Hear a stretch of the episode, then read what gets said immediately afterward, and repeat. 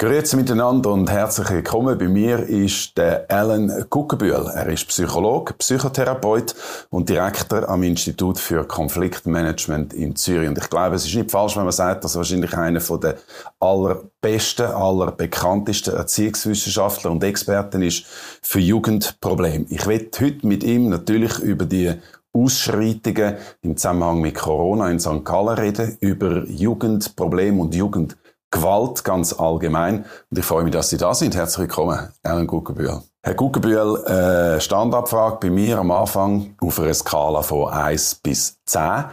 Wie gut geht es Ihnen heute? 9, würde ich sagen, ja. Gut. 9. Ja. Gut, aber wie es immer ist, äh, es gibt immer ein paar kleine Sorgen, die man auch noch hat, dass man nicht auf 10 kommt. Es gibt einfach gewisse Sorgen, die eigentlich jeder hat und so weiter. Und das ist ja gut, wenn man nicht gerade 100 hat. Also 10 hat, oder? Weil 10 würde heißen, man wäre, äh, soll sagen, man wäre ein bisschen naiv oder das wäre ein bisschen übertrieben, überheben, äh, ja. Es ist auch ein bisschen ein Experiment, das ich mache. Bis jetzt haben schon ein paar Leute 10 bis 12 gesagt sogar. Also, ja. Und ich denke, äh, das ist wahrscheinlich ein bisschen geschummelt. Ja, ja. Sie sind äh, 69. Warum ja. arbeiten Sie noch?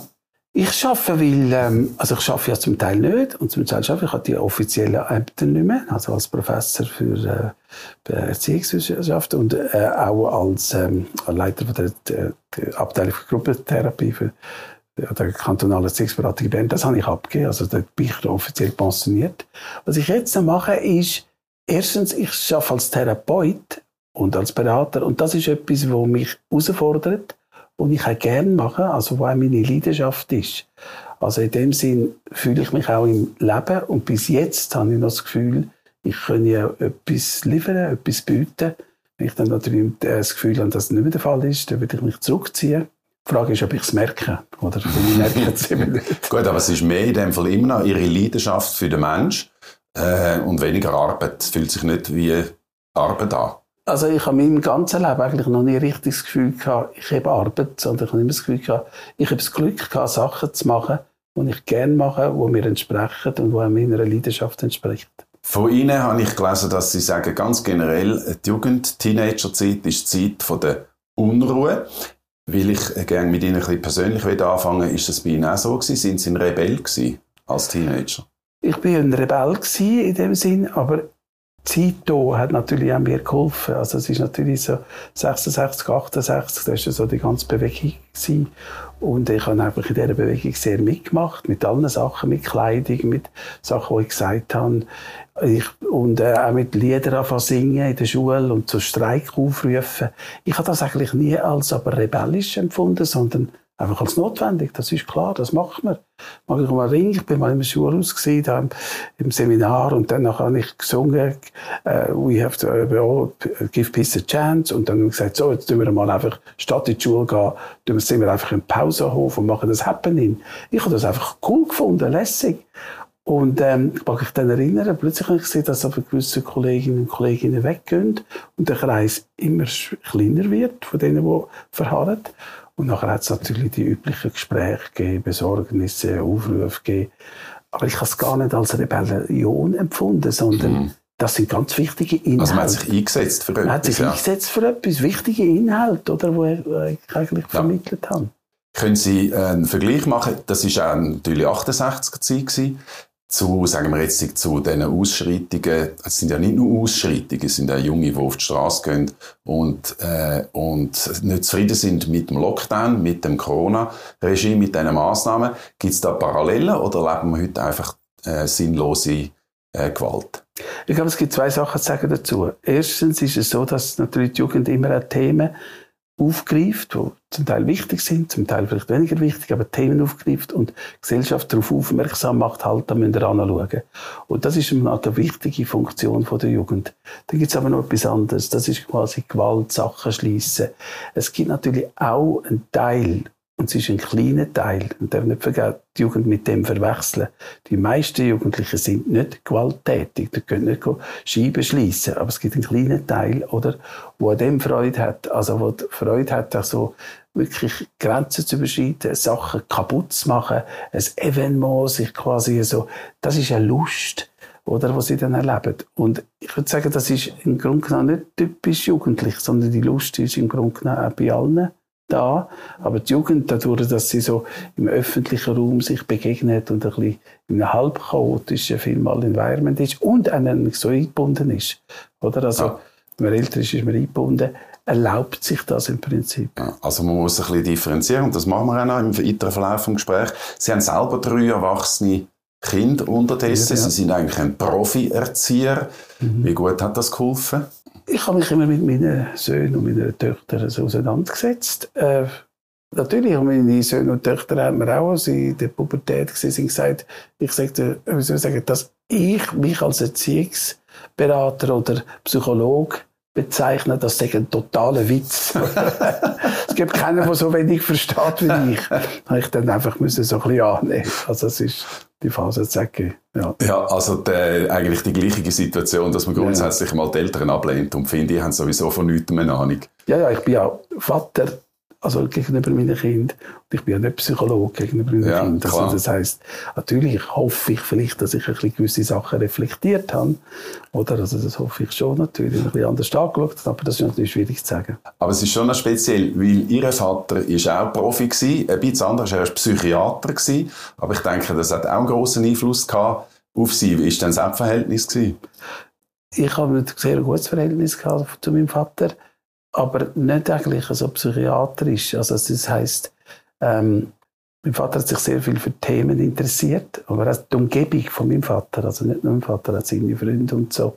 Und das ist eigentlich auch was Faszinierendes gewesen. Also so für Philosophie, für Theologie, für äh, Psychologie und so. Und das ist eigentlich, äh, das hat mir da sehr entsprochen. Ist das der Grund, dass Sie nachher die äh, Berufsrichtung eingeschlagen haben? Mutter ist ja Sängerin gewesen, schottische ja. Sängerin, und ja. sie haben auch den ersten Weg eigentlich von der Musik ja, ja. eingeschlagen gehabt. Ich glaube, das sind einfach Potenzial gewesen, die ich hatte. Und so ein bisschen, ich habe eigentlich bis 28, 30 nicht recht gewusst, was ich soll machen. Ich habe natürlich Musik gemacht, bin Musiklehrer gewesen. Ich habe nur etwas gewusst, ja, ich habe nur etwas gewusst. Nicht Psychologe. Ganz klar, nicht Psychologe. Warum? Ja, das, ich, das war wie so ein, ein Schutzwall. Gewesen. Ja, weil natürlich die Umgebung schon sehr psychologisch war. Oder? Mhm. Die Umgebung war schon äh, von jung geprägt, gewesen, von ganz viel. Und das wollte ich nicht machen. Und ich habe zuerst dann gemerkt, der einzige Grund, wieso ich nicht Psychologie studiere, ist eben die Umgebung oder meine, mein Vater oder so. Das kann ja kein Grund sein. Und dann habe ich dann beschlossen. Also eigentlich fast ein bisschen etwas Typisches, äh, dass man eben in der Jugendzeit eigentlich ablehnt, was von den Eltern und von den Gesellschaft vorgegeben ist und irgendwann kommt man zur Erkenntnis, es wäre eigentlich noch interessant. Ja, und ich bin eigentlich über Umweg zur Erkenntnis gekommen. Ich habe auch keine Bücher, äh, Bücher von meinem Vater nicht gelesen, auch von meinem Großvater, also die habe ich völlig ignoriert. Und erst viel später habe ich ein bisschen reinschauen. Also das ist, es hat eigentlich eine, zuerst eine Art Unabhängigkeit gebraucht, bis im Prinzip ich das Gefühl habe, dass, äh, ja, eigentlich gar nicht so. Das ist gar nicht so ein Seich. Ja, das, nein, das, das hat mich auch wirklich, das mich auch interessiert. Ja. Oder? Also es ist, äh, es ist eigentlich, ich habe meinen Vater so ein bisschen, sagen wir, ein bisschen lösen, damit ich mein Interesse durchkommt. Aber natürlich bin ich auch sehr angeregt worden, mein Vater und, äh, und mein Großvater, muss ich auch sagen. Und die haben im Denken haben sehr viel äh, vermittelt. Wenn man nach die Essenz von dem Ganzen würde versuchen herauszustellen, was ist es denn eigentlich, was Sie anfangen hat interessieren? Es hat mich interessiert, weil ich gemerkt habe, vielmal, also auch als Gitarrenlehrer, ich gemerkt, äh, eigentlich ist Begegnung mit mir wichtiger als das Instrument. Also die Kinder und Jugendlichen sind gekommen und haben plötzlich ganz andere Themen gebracht. Und ich habe gemerkt, wie es so einen Shift gibt, oder? Also, dass sie zu mir kommen, aber nicht besonders musikalisch sind, aber sehr gerne kommen und Musik für sie auch wichtig ist. Aber im Grunde genommen sind andere Themen sind im Vordergrund. Und das Erlebnis hat, auch, hat mich eigentlich dazu gebracht. Dass Sie sich angefangen haben zu interessieren für die Kinder, neben dem Musikalischen, wie die ticken, was sie für Sorgen haben, was sie äh, für Knörz haben. Ja, dass mich auch interessieren haben, auch für eben für Psychologie. Mhm. Ich bin auch ein bisschen zwischen verschiedenen Kulturen aufgewachsen. Und dann habe ich gemerkt, was die Schweiz bedeutet und was Schottland bedeutet und was Amerika und dass das unterschiedlich ist. Und so Sachen, mit denen bin ich natürlich konfrontiert worden. Mit den Paradoxien vom Menschen. Also, dass er das sagt, aber das macht und das will, aber etwas anderes passiert. Und so Sachen dann, dann einfach faszinieren. Gehen wir doch ein bisschen zum äh, Thema. Ich habe es gesagt, zuerst will ich die Aktualität aufnehmen. Wir haben jetzt gerade zwei äh, so Krawallnächte in St. Gallen, wo aus dem, man hat das Gefühl, aus dem Nichts entstanden sind. Hat eine wahnsinnige Sogwirkung auf die Jugendlichen. Wenn sie das sehen, wo sie das gelesen haben, was ist ihnen durch den Kopf gegangen? Also, das erste, was mir durch den Kopf gegangen ist, das klingt jetzt ein bisschen gespässig, das ist ein bisschen langweilig. Oder? Weil das halt einfach so gehen, durch die Straße, Sachen schließen. Es ist ein bisschen wie simpel, oder? Also simpel im Sinn, und dann auch Polizei beschuldigen. Es ist simpel für unsere Kultur. Da habe ich das Gefühl gehabt, da gibt es gewisse Jugendliche, die etwas reinszenieren wo wahrscheinlich, ich meine, in Burma würde ich sagen, ist das ganz klar notwendig und in Weißrussland mhm. Aber wenn man ein bisschen weiter denkt, wir sind ja in einem demokratischen Land.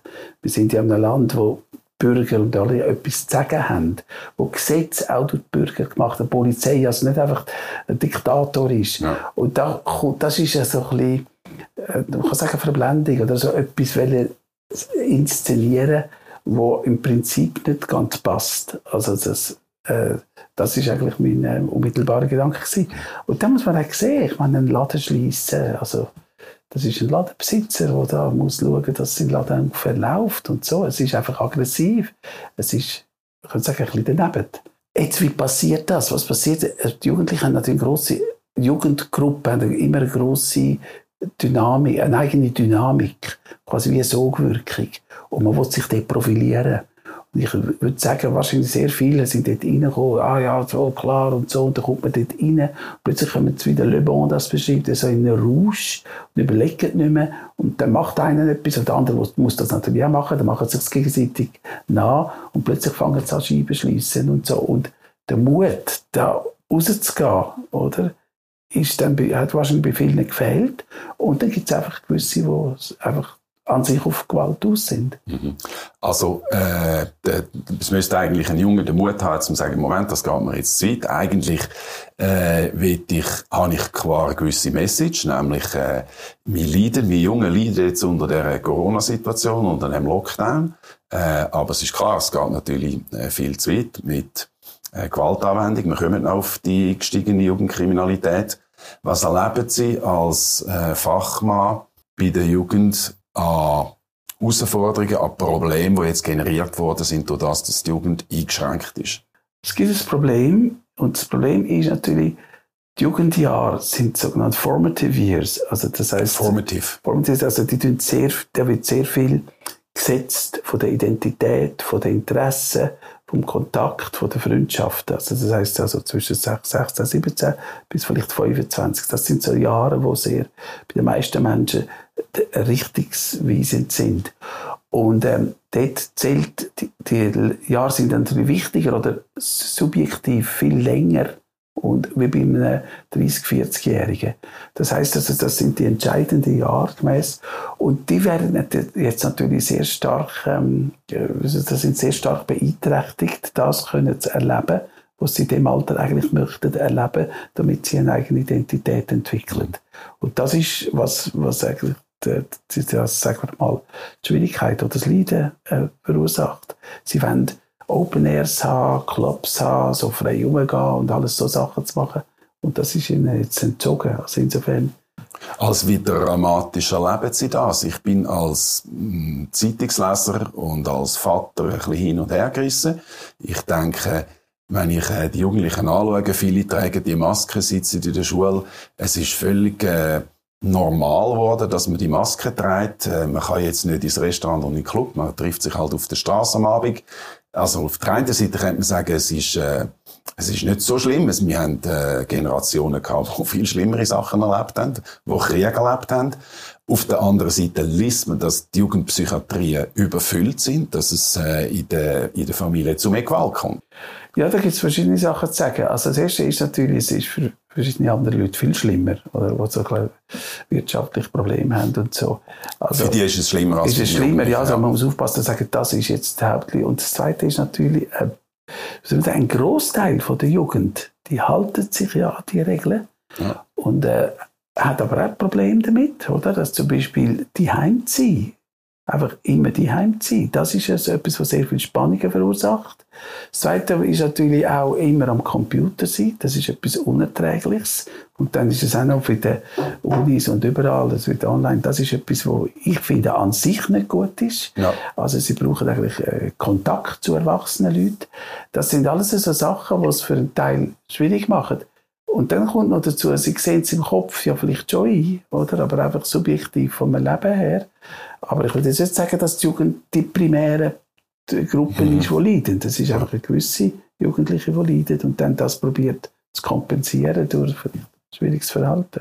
Also das äh, mit dem permanent online sein, permanent auf dem Handy sein, ist jetzt natürlich noch gesteigert worden durch das, dass zum Teil der Unterricht nicht mehr direkt stand, stattgefunden hat, sondern dass man auch dort nur noch per Video verbunden war mit den Lehrern. Aber ganz grundsätzlich ist das ja ein, ein Jahrhunderttrend, dass die Jugendlichen nicht mehr in der, also nicht mehr, oder zu einem Teil, grossen Teil, nicht mehr in der realen Welt leben, sondern in der virtuellen Welt.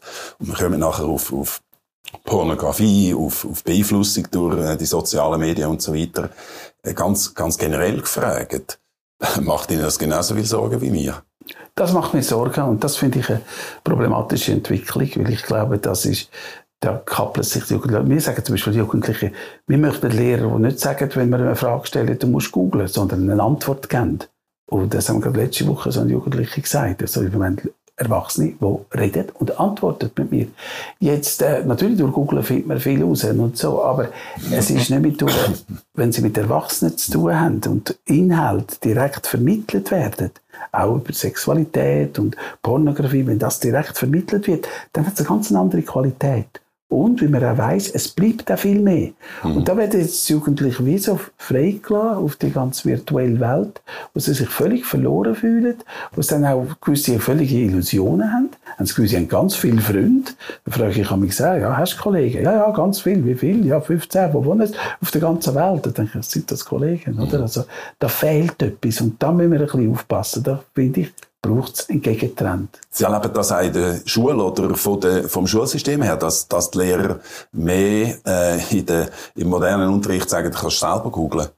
Ja, also viele Lehrer realisieren das, Lehrpersonen, oder die tun das eigentlich extra, die, die machen auf Beziehungen. Ist also, die Lehrpersonen machen ja vielmal etwas anderes, als man offiziell eigentlich sollte machen.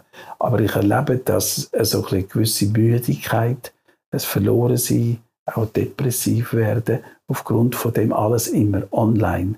Also, mhm. dass sie die Schule kommen und dann immer mit diesen Tablets muss man arbeiten und immer dort müssen Also, das wird völlig überschätzt, habe ich das Gefühl.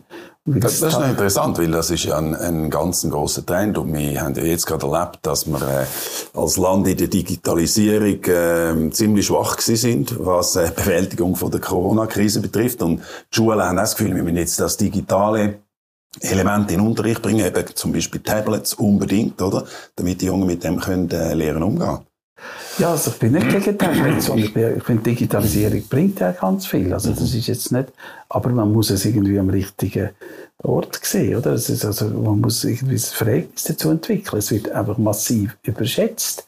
Also Jugendliche äh, da fangen sie an irgendwie eben im Internet sich verlieren und dann, äh, kommt, äh, dann äh, kommen sie vielmal auf ganz komische Sachen. Sie wollen ja Inhalt vermittelt haben von Erwachsenen und dann damit, wenn sie einen Erwachsenen vermittelt, ist auch eine gewisse Wertung. Das mhm. ist wichtig mhm. und so und das bleibt ihnen. Und das im Internet, das geht da rein und da raus, ist es auch wie eine andere, ganz eine andere Qualität, bleibt gar nicht haften. Wir haben äh, kürzlich Publikation von der äh, Kriminalstatistik von der Schweiz und die Jugendkriminalität ist gestiegen in den letzten Jahren, ist deutlich gestiegen. Man muss dann vielleicht noch differenzieren, wo, aber es gibt mehr Raubüberfälle, es gibt mehr Schlägereien, es gibt mehr Messerstechereien bei den Jugendlichen.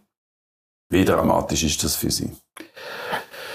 Es ist für mich nicht dermaßen dramatisch, aber es ist für mich problematisch. Es ist ein Thema, oder? Also, es ist, äh, gibt ja Gesellschaften, und das gehören eben Jugendliche auch dazu, haben immer auch gewisse Tabus. Also gewisse Sachen, die man nicht macht. Zum Beispiel nicht Messer einsetzen. Und Gott sei Dank bei uns auch nicht Waffen einsetzen, also Pistolen und so. Und die Tabus werden wie so kollektiv sind verankert. Und da gibt es natürlich Tendenzen, dass die Tabus gebrochen wird. Also, dass plötzlich äh, vielleicht eben Messer eingesetzt werden bei Überfällen oder dass man überhaupt Überfälle macht. Und da ist einfach wichtig, gesamtgesellschaftlich, dass man die Tabus eigentlich beachtet, dass man eben schaut, dass es nicht zu einer Bewaffnung kommt. Äh, bei den Schlägereien muss man immer schauen, was sind für Schlägereien. Also wenn ich mit, mit denen zu tun habe, dann schaue ich genau, was ist, wie passiert.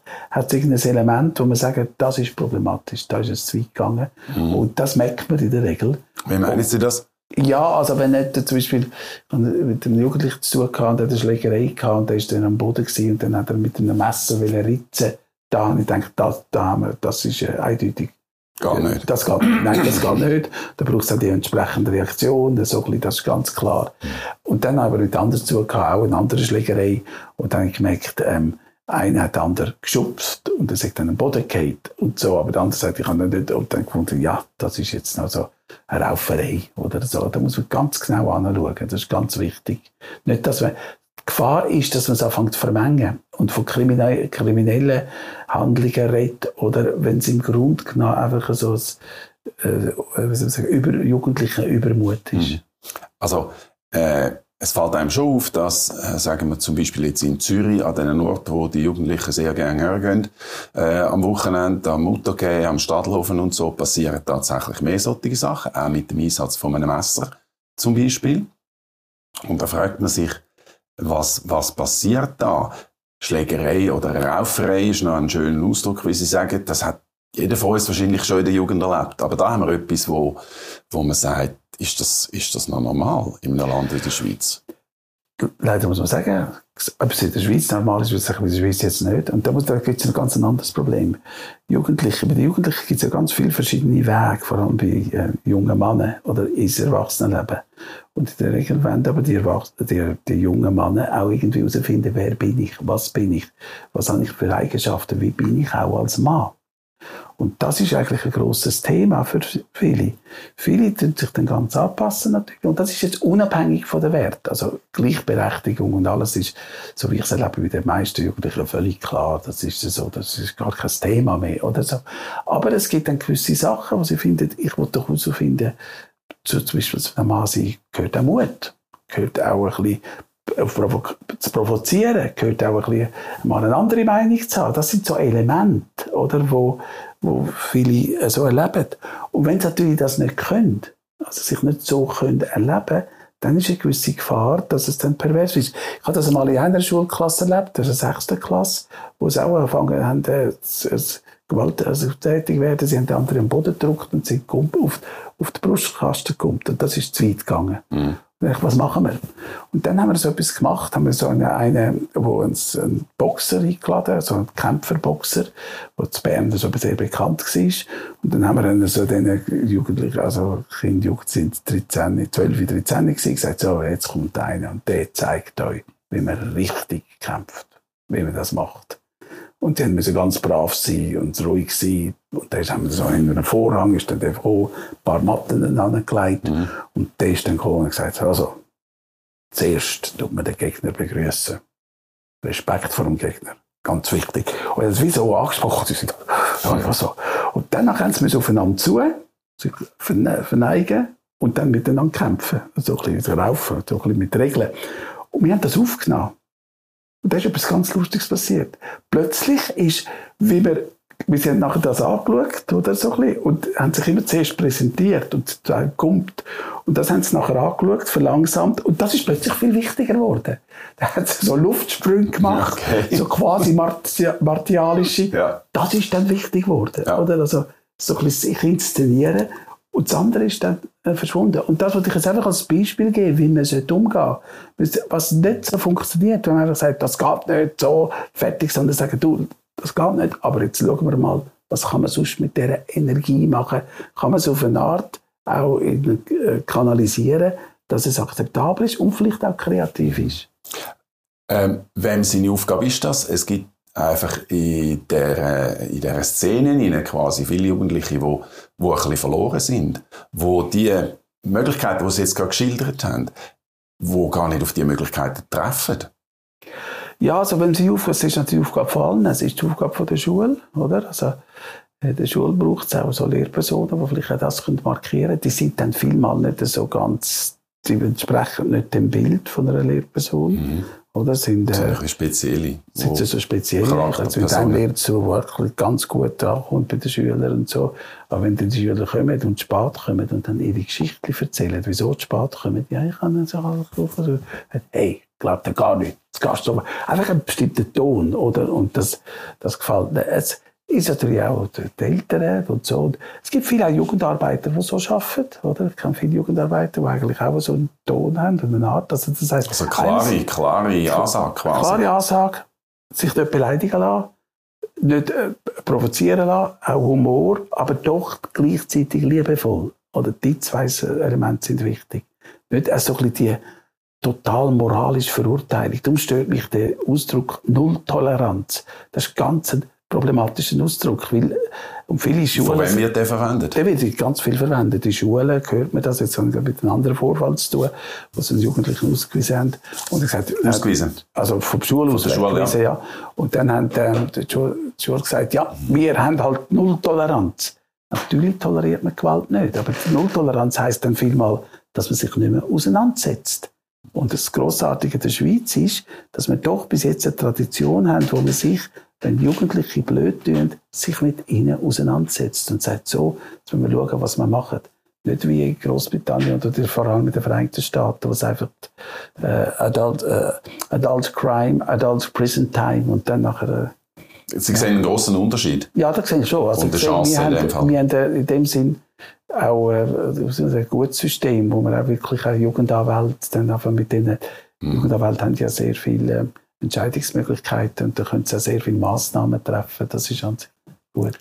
Das klingt alles noch einigermaßen äh, konstruktiv und so äh, verständlich, aber es gibt Sachen, die einem extrem irritieren. Zum Beispiel, wenn in so einer Anhäufung von Jugendlichen eine Ambulanz angegriffen wird, wo will helfen oder Sanitäter oder Feuerwehrleute an ihrer Arbeit gehindert werden.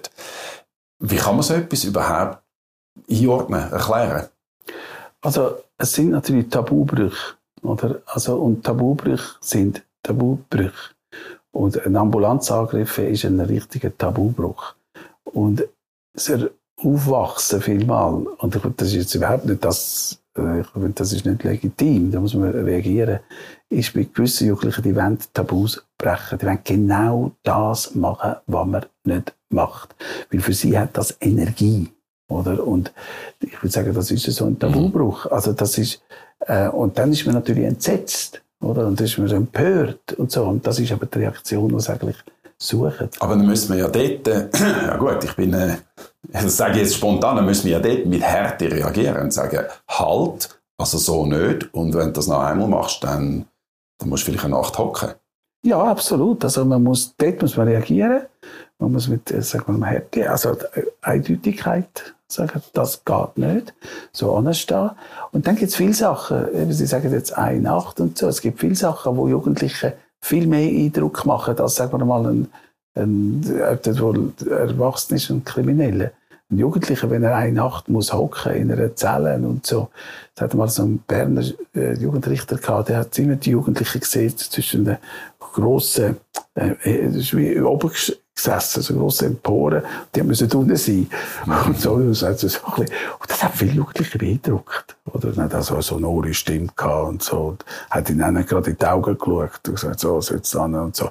Und bei vielen Jugendlichen hat das beeindruckt. Nicht bei allen natürlich, das ist ganz klar. Aber es braucht so eine Reaktion.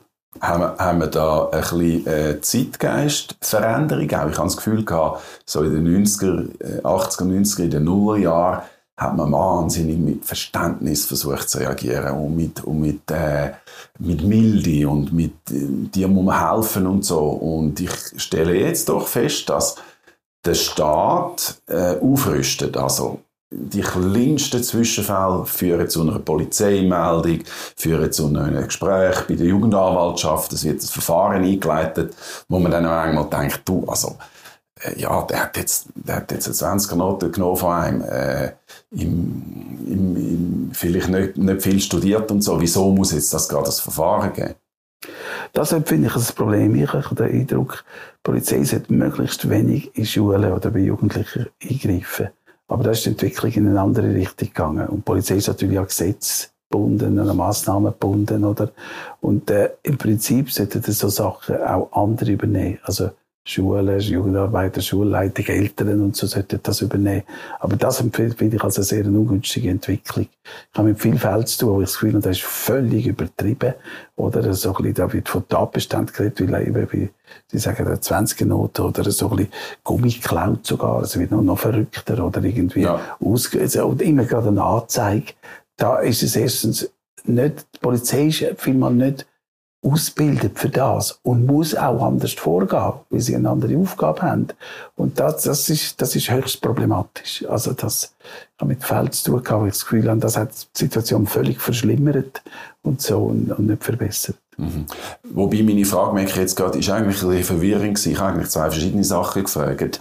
Der eine Teil haben Sie jetzt beantwortet, dass die Polizei nicht immer der richtige Apparat ist, um, äh, um das Problem zu lösen. Aber die andere ist, eigentlich gewesen, hat man haben wir eine, äh, eine Veränderung im Zeitgeist, dass es heute wieder okay ist, dass man sagt, es muss bestraft werden, es muss auch hart bestraft werden. Die Jugendlichen müssen wissen, wo ihre Grenzen sind im Vergleich zu früher, wo man vielleicht das äh, versucht hat zu vermeiden, weil es ja, ich glaube, man hat einen Backlash. Und man eine Zeit lang hat man gemeint, wenn man sich, wenn man die Jugendlichen versteht und nett und lieb ist und so, dann nachher wird sich, werden sie sich benehmen. Und das stimmt natürlich eindeutig nicht. Sondern es braucht auch eine klare Stellungnahme. Es braucht auch zu sagen, das geht nicht und das geht und da gibt es die und die Sanktionen. Das braucht's. Aber das heisst nicht, dass die Auseinandersetzung und das Verständnis für Jugendliche nicht mehr am Platz ist. Also man muss wie beides machen. Oder, und ich sehe jetzt eine Tendenz, dass man dann eigentlich das Gefühl hat, harte Strafen, das ist, das ist die Antwort. Das ist es eindeutig nicht. Äh, Jugendliche leben aus einer völlig anderen Welt. Und man kann auch so harte Strafen einführen. Das geht da rein und da raus. Und sie haben das Gefühl, sie sind sowieso schlauer.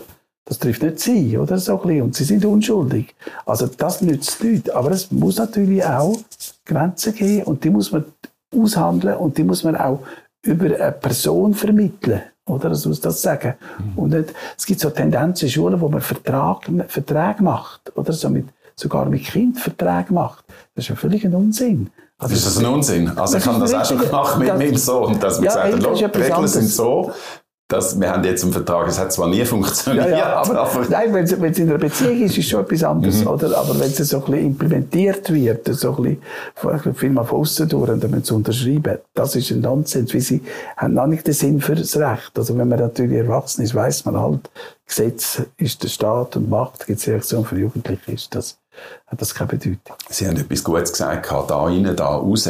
Das kann einem ja wahnsinnig machen zum Teil, dass man dass ein, ein Teenager, sage ich jetzt einmal, oder eine Teenagerin, sind ganz andere Wesen, die völlig anders ticken, als wir meinen als Erwachsene. Wir können irgendwie eine Ratio ansprechen. Ja, also es gibt wie zwei, aber es ist interessant. Wenn man schaut, Themen, die die Teenager beschäftigen, sind ja vielmal existenzielle Themen.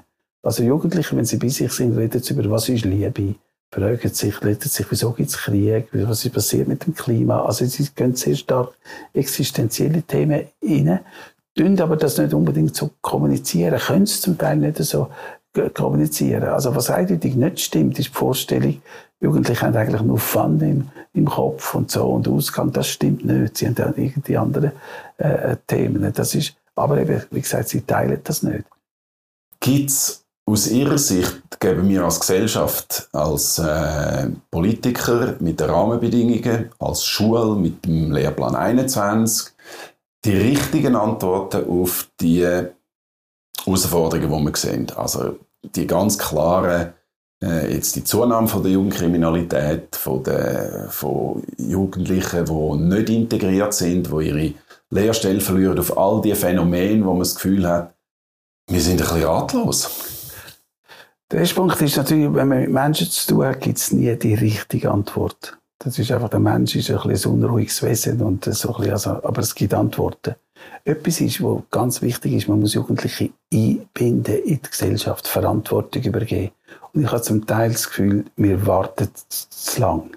Also Jugendliche muss man sagen, ihr sind ab, ab 14, 15, vielleicht sogar vorher sagen, ihr könnt selber bestimmen. Das betrifft die Schule, das betrifft das sonstige Leben. Und Verantwortung übernehmen heisst, dass man auch scheitern kann. Oder? Also nicht Verantwortung, aber im Hintergrund ist ein Erwachsener und schaut immer noch und so, dass es äh, könnte gehen. Das heisst das. Das ist mal ein Punkt. Also nach der Überbetreuung eigentlich. Ja, wir haben eine Art eine zu grosse Absicherung, eine Überbetreuung, Absicherung. Oder? Also, ich habe das in einer Schule in Japan erlebt, wo die, die Schule einfach den Jugendlichen Geld gegeben hat, von einer bestimmten Klasse an natürlich, Geld gegeben hat, gesagt, so, ihr schaut für die Mittagsbetreuung. Ihr seid einfach verantwortlich für das Kaufen vom Essen und so, was ihr macht und das mit ihr machen. Und es ist nicht kontrolliert, ja, das darfst du nicht und das darfst du. Und das ist super gelaufen. So Sachen ja. braucht es mehr. Ist wahr? Ja, also man stellt sich ja vor, dass die nachher einfach, äh, dann gibt es einfach siebenmal Hamburger in der Woche. Ja, am Anfang schon. Oder? Am Anfang hat es siebenmal Hamburger gegeben, aber dann haben sie gemerkt, das ist nicht gut, siebenmal. Also, anscheinend hat es am Anfang nicht gefunden, aber mhm. sie müssen halt auch Erfahrungen sammeln. Aber das, das heisst Verantwortung übergeben. Ja. Das ist ein Punkt, der wichtig ist. Dann natürlich braucht, ähm, sie brauchen auch ein Ziel im Leben. Also wir brauchen alle ein Ziel im Leben, also eine Vorstellung was man dann mal macht und was man halt, also das heißt, äh, das wird dann vielmal vermittelt durch Geschichten, durch Erfahrungen, durch Kontakt auch mit Leuten, die inspiriert sind. Viele Jugendliche suchen eigentlich Inspirationen und nicht nur Kompetenzen oder die Inspirationen sind wichtig, damit sie Kompetenzen erwerben. Aber Kompetenzen, wie das jetzt gesagt das ist totlangweilig. Oder also Kompetenzen ist ja natürlich ein Wort, das jetzt im Lehrplan 21 sehr wichtig geworden ist. Sprechen Sie es auch wegen dem an? Ich spreche es wegen dem an, weil ja. sie eine Haltung hat, eine Ausrichtung, also was er konkret kann produzieren, leisten, mhm. wie, was kann er in der Mathematik machen, was kann er bei den sozialen Kompetenzen, das ist noch ganz ein problematischer Begriff. Oder das wird eigentlich angesprochen das ist ja wichtig, aber es ist ein Nebeneffekt vom inspiriert sein, angeregt sein, etwas zu finden. Wenn ich mit Jugendlichen zu tun habe und merke, sie haben das Interesse, es kann irgendetwas sein. Einer hat jetzt den American Football, ein anderer, der will irgendwie äh, designen im, im, im Computer. Dann eigentlich ist es, kann man wie so ein bisschen äh, beruhigt sein. Ja. Oder so, weil dann das Interesse führt sie irgendwie weiter. Und das ist das, was man muss wecken. Das ist das, was in der Schule wichtig ist. Ich merke, die Lehrer kommen da, die durch irgendetwas inspiriert sind. Das ist bei einem Lehrer, der ist vor allem von Berner Bauernhäusern inspiriert gewesen. Mhm. Hat immer von dem erzählt. Und die Kinder haben das auch gewusst, es kommt er wieder. Aber er, so hat er signalisiert, es lohnt sich das Leben, es gibt etwas Spannendes. Ja. Äh, was ist problematisch, wenn Sie sagen, äh, Sie haben Mühe mit, der, so, mit dem Begriff von der sozialen Kompetenz? Oder wir haben früher von Anstand geredet, von Anstandsregeln. Und das hat eigentlich der Jugendliche die Möglichkeit gegeben, zu sagen, das darf ich, das darf ich nicht. Ich muss sagen, in England, Sir, Sir, Madam, ich darf nicht sagen, what the hell und so. Das sind ganz klare Regeln gewesen, die haben wir identifizieren. Die sozialen Kompetenzen, was das heißt, ist sehr, sehr schwammig oder? Und zum Teil extrem, oder? Man muss die Emotionen können kontrollieren, man darf nicht reinreden und so. Und das gibt im Prinzip auch der Erwachsenen äh, Macht, oder? Sie haben jetzt eigentlich viel mehr Macht bekommen durch den Begriff soziale Kompetenzen. Also, dass sie dann in der Schule nicht weiterkommen, oder? So ein bisschen, weil sie eben sozial inkompetent sind, weil sie eben frech sind oder Sachen sagen, die man nicht sollte sagen und so. Und das finde ich problematisch. Also, man sollte an Prinzip, obwohl soziale Kompetenzen sind wichtig, aber zum Beispiel, was zu den sozialen Kompetenzen gehört, ist die Fähigkeit zu provozieren. Gehört zu den sozialen das ist auch sozial okay. Oder jemandem drin zu reden. Das ist auch wichtig. Ja. Man weiss ja, dass auch mit den Online-Konferenzen jetzt, dass die Fragen vielmal nicht mehr so kommen, weil man nicht reinreden kann. Ja. Also, und das gilt aber dann als problematisch. Also, das heißt, es ist zu breit, zu schwammig, zu idealistisch, oder? Und das würde ich eigentlich wieder ein bisschen ersetzen durch einfach gewisse Anstandsformen, oder? Die dann ein bisschen künstlich sind, natürlich. Ja. Aber, ah, Aber jetzt macht man so ein grosses Ding daraus. Es ist dann schon eben ein bisschen pathologisch, ein bisschen ungesund. Dann muss das Kind zum, zum Jugendpsychologen, wenn es mhm. zu frech ist oder zu wenig anpasst oder so. Und das findet sie eine problematische Entwicklung. Es ist problematisch, weil der Begriff dort gibt einfach zu viel Einfluss und Macht der Lehrpersonen. Es ist nicht mehr so geregelt, oder? Also, und das ist etwas, was ich von ganz vielen Kindern höre und Jugendlichen höre. Das eine ist und gesagt, ja, die Schule, das ist ja fürchterlich. Strichli, Strichli, Strichli. Wenn ich irgendwie den Gummi auslehne von der Banknachbarin, die stört Strichli. Wenn ich einmal die Aufgabe vergesse, Strichli. Jetzt muss man sich vorstellen, wie das wäre für uns als erwachsene Person, wenn wir einfach immer für jedes kleinste Fehlverhalten äh, Sanktionen bekommen. So erleben es gewisse Schüler in gewissen Schulen. Oder? Und das ist legit, äh, wird legitimiert. Das ist, ist das grundsätzlich für Buben schwieriger als für Mädchen? Je länger dass ich mich mit dem Thema befasse, desto äh, augenfälliger wird es mir, wie unterschiedlich dass sich Mädchen und Buben entwickeln. Gerade im Teenageralter, wo die Mädchen häufiger äh, voraus sind, reifer sind, auch äh, irgendwo schon mehr integriert in der Gesellschaft und Buben brauchen ein bisschen lang und, äh, und sind ein bisschen unmöglicher als Mädchen. Ja, und das ist eine Art, und das ist das Interessante, oder? Man hat alle die Transgender-Generation und alles, und es gibt ja irgendwie 62 verschiedene Geschlechter, oder? Das ist eine riesige Diskussion. Das ist eine, eine gewaltige Diskussion. Eine gewaltige Diskussion. Und wenn man einfach mit Schulen zu hat, Jugendlichen zu haben, dann ist das völlig irrelevant.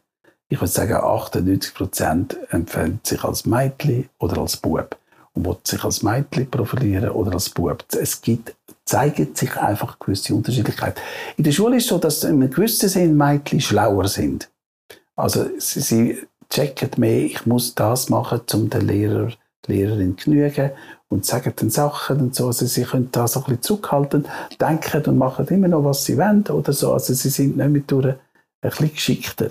Sie ähm, fragen ja immer Sachen, die sie, sie eigentlich schon wissen, aber nur damit man kann fragen kann. So, da sind sie so ein bisschen überlegen. Und sie, es gibt vieles, was ihnen auch mehr entspricht in der Schule, damit man richtige Antworten gibt und so.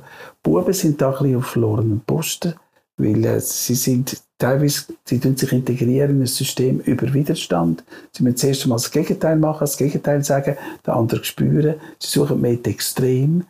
In der Schule an sich haben sie ja lieber Hierarchien. Wenn sie wissen, der hat das, das und das, dann können mhm. sie sich ein bisschen beruhigen. Und das sind Sachen, die natürlich nicht mehr so wichtig sind in der Schule. Und das führt dazu, dass erstens viele Buben die Schule ähm, nicht mehr, also unglücklich sind in der Schule. Sie sind einfach unglücklich. Ja. Gegensatz zu Mädchen, sie sind glücklicher. Und zweitens, dass natürlich einen gewissen Anteil davon Problem haben. Also das sieht man ja mit anderen Statistiken. Mich ärgert einfach, wenn man dann sagt, ja, das ist eigentlich immer so gewesen, das ist doch klar. Ich mache die Erfahrung, man kann wirklich etwas machen und es ist keine Hexerei. Ja. Oder? Man kann das in der Schule ohne Mädchen zu benachteiligen, überhaupt nicht. Und das ist ein, also ganz konkret, dass man, dass man überlegt, was könnte man machen, dass Buben in ihrer Art in der Schule eben nicht unglücklich sind, sondern dass das ihnen auch mehr entspricht. Also ich, ich finde zum Beispiel, sie können sich zu wenig bewegen. Ja, das ist, das ist, ein also, Punkt. Darum sind sie ja nervös. Oder? Man müsste viel mehr Möglichkeiten geben, dass sie mal zwischen einer Stunde könnten eine Runde rennen Aber das ist jetzt so ein bisschen Küchenpsychologie von mir.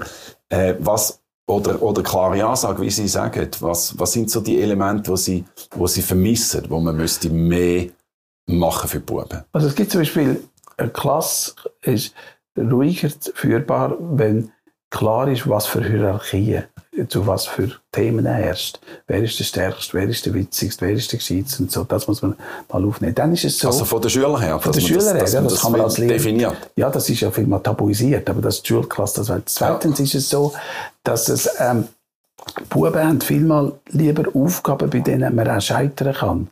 Das ist etwas ganz ah, ja. Eigenartiges. Also wenn ja. man bei etwas nicht auch scheitern kann, dann ist es wieder nicht spannend. Bei den Mädchen ist es genau das Gegenteil. Oder die Buben sagen, ja, probiert, oh, scheiße, ist nicht gegangen und so weiter. Also, das heisst, es braucht zum Teil andere Aufgabenstellung. Dann braucht es auch eine andere äh, Ansprechart. Also, wenn wir so ein bisschen, ein bisschen, direkter, weniger, wie soll ich sagen, weniger mit Wort oder so. Das sind Sachen, es braucht auch das Registrieren von ihnen. Also viele Buben tun ihre Gefühle anders ausdrücken. Sie drücken ihre Gefühle aus, indem sie zur Lehrerin gehen und vom Fußballmatch erzählen, oder? Und dann, wenn die Lehrerin sagt, ja, ja, schon recht, du aber ich will wissen, wie es dir geht. Mhm. Und dann ich, das habe ich doch jetzt gerade erzählt, oder? So ein bisschen. Also, das sind so Elemente. Und wie gesagt, es ist nicht eine Hexerei, oder? Es ist, und es gibt noch ganz viele andere Punkte. Und ich habe so mit ein paar Klassen geschafft, wo dann die Lehrerinnen das ein bisschen so gemacht haben, oder die Lehrer, aber vielmehr sind es Lehrerinnen gewesen, und plötzlich gemerkt haben, das, das Wanders, es ist nicht, es ist nicht schwierig. Es sind ein paar einfachere Sachen, die man berücksichtigen kann. Zum Beispiel auch nicht beleidigt sein als Lehrperson, als Lehrerin. Wenn ein Jugendlicher etwas sagt, reagieren und sagen, hey, sagst nicht mehr, gell? Also komm jetzt, gehen wir mal raus. Was, so. so, aber das Schlimme ist beleidigt, das geht gar nicht und jetzt kommst du zum Schulleiter gehen und so. Das, das sind Sachen, die für viele Buben schwierig sind. Wie ist das, wenn eine, eine Lehrerin sagt, ähm, ja, wir haben das Schülerturnier und ähm, wir wollen, dass ihr alle mitschootet. Es kommt nicht darauf an, ob man gönnt, sondern ja. wichtig ist, dass ihr alle dabei sind. Das geht gar nicht, ja. Das, ist eben, das sind so Sachen, die höre ich vielmal das war in einer anderen Klasse gewesen. Und dann hat es gesagt, so, jetzt haben wir einen Wettbewerb, so, ihr habt gewonnen, dann drei gewonnen, du kommst einen Preis über, du kommst einen Preis über, und so. Und dann, äh, so ist halt die Stimmung. Und dann sagt sie, so, aber für die anderen kommen alle auch einen Preis über. Und dann habe ich genau gemerkt, oh, ist die Stimmung weg. Mhm. Warum machen das Lehrerinnen und Lehrer? Was ist das für ein Trend? Ja, man hat natürlich Angst, äh, so etwas zu machen, was vielleicht ein frustrierend sein könnte. Also das, was Kinder, die keinen Preis bekommt. Man will natürlich ausgleichen. Das ist verständlich. Also Motive sind eigentlich äh, schon gut. Und das muss man auch beachten. Aber es braucht eben auch anders. Es ist so ein bisschen, äh, man will nicht die, die weniger gut sind, so ein bisschen im Vordergrund stellen und das immer betonen. Das ist auch richtig. Oder? Aber es gibt halt eben verschiedene Elemente. Man kann sie alles spielerisch machen, man muss sie nicht tot ernst machen. Mhm. Aber würde ich zu weit gehen, wenn ich würde sagen, äh, man könnte das fast in einen, in einen grösseren Trend einordnen. Heute ist ja jeder irgendwo ein Betroffener, ist, jeder ist irgendwo ein Opfer, eben, äh, hat vielleicht eine Identität, die nicht gut ist, vielleicht ist er, gehört er zu einer Minderheit, äh, ist vielleicht sexuell, äh, hat eine andere Ausrichtung. Und die müssen wir alle mit, mit Samthändchen anpacken und, und, bewahren und so. Und mich denkt es manchmal eine gefährliche Entwicklung, weil Resilienz äh, eigentlich nicht gefördert wird, also auch Widerstandskraft und auch äh, die Erfahrung, dass man mit einer Niederlage muss leben, dass das passiert. Ja, das ist genau ein wichtiger Punkt, oder? Also es hat sich ja wirklich verschoben. Also das heißt, wenn ich betroffen bin, wenn ich beleidigt bin, dann ist quasi der andere schuld und so, und der muss dann mit dem aufhören. Und äh, beleidigt sein, betroffen sein, verletzt sein, hat ja mal auch mit einem selber zu tun. Vielleicht mit eigenen Vorurteilen, Wahrnehmungssensibilitäten. Und man kann nicht immer dem anderen Schuld geben. Das heißt, es braucht auch sogenannte Frustrationstoleranz. Also es braucht auch ein Umgehen mit sich selber. Und wir können nicht, das Leben ist nicht einfach nur alles angenehm. Und es gibt Leute, die einem aufregen, ärgern, stören. Und man kann nicht die eliminieren. Die sind einfach auch da. Und da braucht es auch ein bisschen ein Einführen da. Also ich habe heute das Gefühl, sind wir, vor allem in der Cancel Culture, kommen wir so in eine Kultur rein, wo jede kleine Sensibilität quasi für, äh, sagen, reagiert werden muss. Das ist das, was ich, äh, zum Teil auch in Schulen beobachten, so bei gewissen Vorfällen. Also Cancel Culture wäre etwas, wo, wo Sie würden auch einordnen in eine ähnliche Entwicklung, ja. dass man sagt, äh, wir wollen uns nicht mehr mit, mit äh, unangenehmen äh, Botschaften müssen beschäftigen zum Beispiel, oder mit Denkmälern, die nicht mehr in die Zeit hineinpassen. Ja, also mit unangenehmen Botschaften, die irgendjemand verletzen könnte, oder? Und es kommt sehr mhm. vieles könnte irgendjemand verletzen, vielleicht auch, was ich jetzt sage. Und das ist natürlich ein Risiko, oder? Natürlich, dass man, man wird verletzt mit durch. Und natürlich, wenn es ganz, äh, man soll sagen, offensichtliche Verletzungen gibt oder so, quasi, wenn es einen Angriff gibt, das ist klar. Und Diskriminierungen, das ist ja klar. Aber es, es, es, es entsteht ein bisschen eine zu grosse Sensibilität. Ganz etwas anderes noch. Wir haben über Schule, wir haben über, äh, über die Eltern geredet, über Politik, ich noch ein bisschen mehr reden. Wir, wir haben einen sehr hohen Ausländeranteil und leben sehr gut mit dem. Wir haben rein äh, wirkliche Ausländer 25 Prozent. Wir haben sehr viele Leute, die zu Bürgerinnen und Bürgern geworden sind und leben sehr gut mit dem. Aber wir haben auch spürbar, also jetzt bei diesen Krawall, habe ich es wieder eindrücklich gefunden, die äh, Jugendlichen, die dann interviewt worden sind, von äh, Medien zum Beispiel, von Gratisblättern äh, auch, die äh, hat man sofort gespürt, die haben einen Migrationshintergrund. Also die reden dann so, ja, weißt du, das finde ich, ja, aber ja, Mann und so muss schon. Äh, also ganz offen gefragt, was ist die Dimension vom Ausländeranteil in dieser Kriminalstatistik, in dieser Entwicklung, die wir jetzt diskutiert haben? Also die ist natürlich da, oder? Ich meine, das ist, ich bin jetzt das nicht alles gerade im Kopf, aber so dort, wo ich es mal studiert habe, ist es eindeutig ein, ein grösserer Anteil von Ausländern. Und das hat natürlich mit ganz vielen Faktoren zu tun. jede Kultur geht anders um mit dem Thema Gewalt. Also das ist an sich immer kulturell kodiert. Und wenn natürlich jemand von einer anderen Kultur da kommt, dann gibt es immer so einen Graubereich, wo man nicht ganz weiß. Also ich meine, von vielen Kulturen, die da aufwachsen, oder so Jugendliche von Kultur, da ist es zum Beispiel, da gibt es so die eindeutigen Boss und die starken Männer, die dann so einhalten, wo sie sich daran orientieren. Und wir haben keine so Kultur. Und insofern gibt es dann da so ein bisschen das Überschwappen. Viele Jugendliche von dieser Kultur haben das Gefühl, wir sagen Schwächling. Oder also die Schweizer sagen Schwächling. Und zwar alle, weil sie nicht mehr schlägeln. Oder weil Schlägeln gehört zu ganz vielen Kulturen, zu regulären Verhalten. Mhm. Also wenn man äh, zwar indem man konkret schlägt oder auch nur androht und sie sagt, hey, go, was, hey, so, die und so. Und bei mir haben ja das gar nicht mehr oder nicht und so.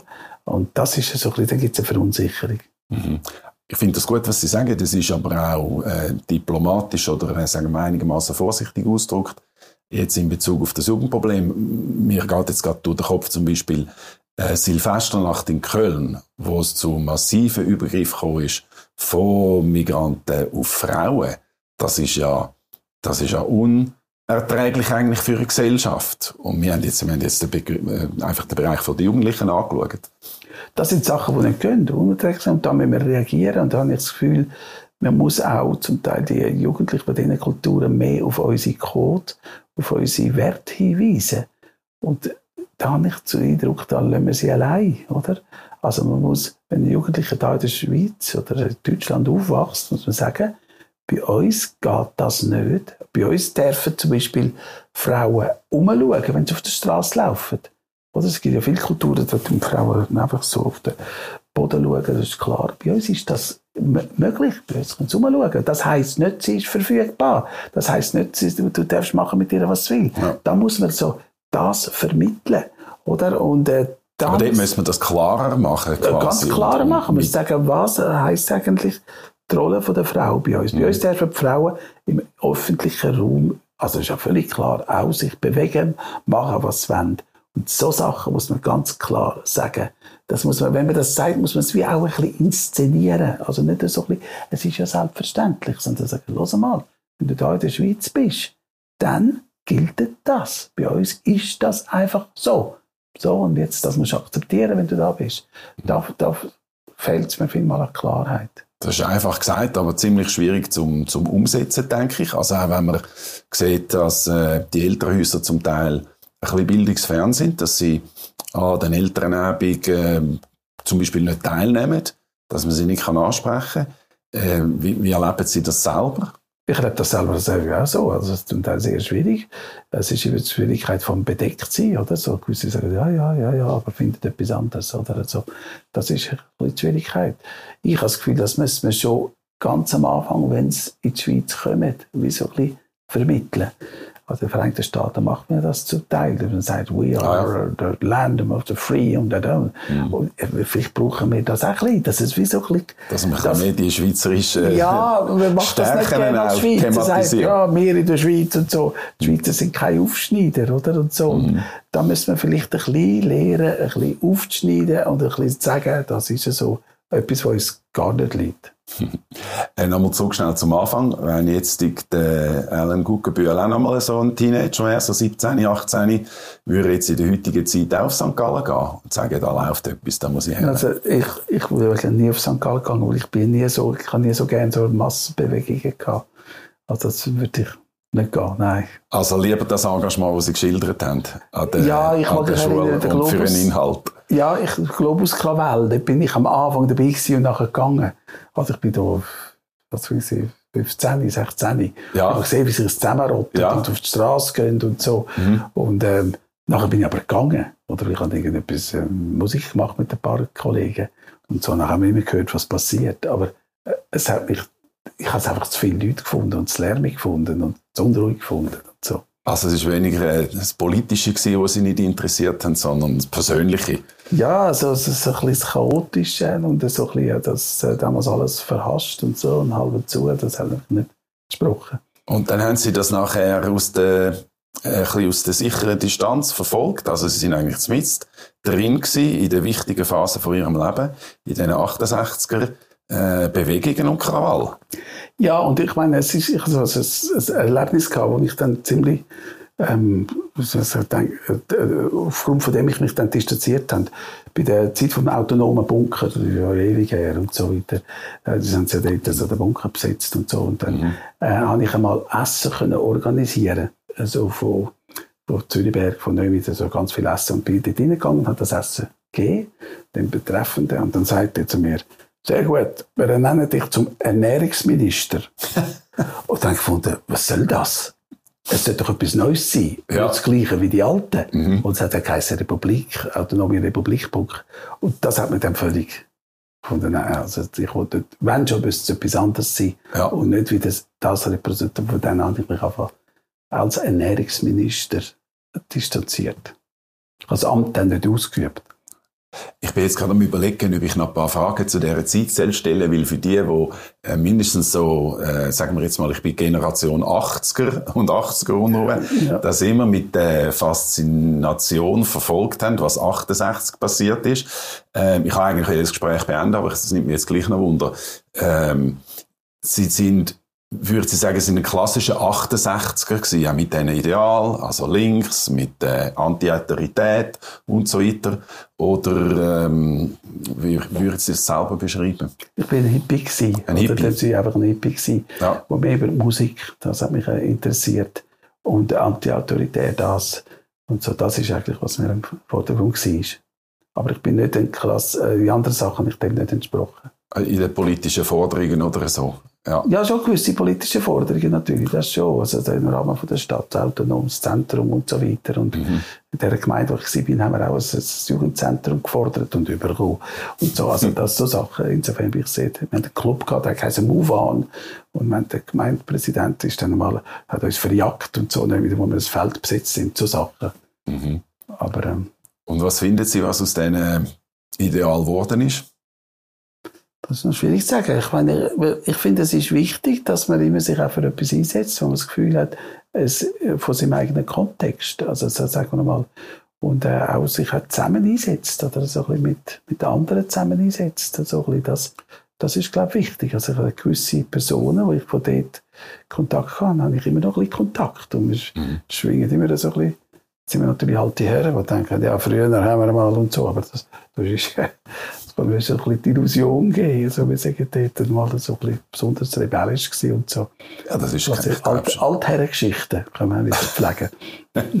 also das haben Sie jetzt fast ein bisschen hergesagt, die Illusion. Ich glaube, das ist ein Engagement gesehen, so jetzt bei der Klimabewegung, wo, äh, wo sich die Jungen unglaublich engagieren und wo mhm. sie sehr beschäftigen.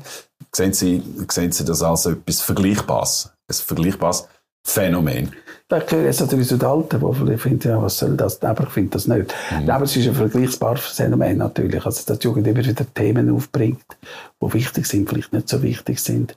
Also, ich habe zum Beispiel in einer Diskussion, wo ich jetzt sage, äh, von der Aussage würde ich mich distanzieren, wo ich eingeladen bin, wurde von der Gemeinde, vom Gemeinderat und alles sind Politiker da gewesen und ich bin vor allem als Jugendlicher da gewesen, oder 16, 17 und dann habe ich der Eröffnungs das, das Gespräch eröffnen. Und dann mhm. habe ich gesagt, also eigentlich sollte man so vorgehen, wie nach einem englischen Sprichwort, from the ashes rise the roses of success. Zuerst müssen wir mal alles schließen und dann wieder aufbauen. Ich habe das doch gescheit gefunden, den Spruch. Jetzt im Nachhinein muss ich sagen, jetzt ist Gott. Gut, aber Sie sind 16 gewesen. ja, ich bin 16 Aber ich habe gemeint, ich sage etwas Gescheites, oder so Aber was mich erstaunt hat, die haben zum Teil zugestimmt. Einer hat geklatscht. Täter. Ja, nicht. okay. Ähm, Ashes heisst kaputt machen, oder? Also zerstören. Macht aus dem Stark Gurkensalat. Ja, eben. Es ist genau macht aus dem Stark. Aber ich habe das hier gefunden. Aber es ist, jetzt im Nachhinein muss ich ich etwas ausdrücken. Man muss etwas anderes finden. Man muss alles einmal umkonstruieren, neu denken und dann entwickelt sich etwas Neues. Das habe ich eigentlich, es ist mehr ein, eine Metapher für etwas. Aber ich habe es hier konkret verstanden. Gut, also ich glaube, wir haben über zwei verschiedene Sachen geredet. Das eine ist das, dass man auch sich einbringt und äh, wenn es auch unkonventionell ist. Das andere ist wirklich der, der schwierige Teil mit der Kriminalität. Es wird uns sicher beides weiter beschäftigen. Für den Moment würde ich sagen, machen wir da einen Schluss. Toll, dass Sie da sind ja. und herzlichen Dank für das Gespräch, Alan Guggenbiel. Merci vielmals. Bitte, gern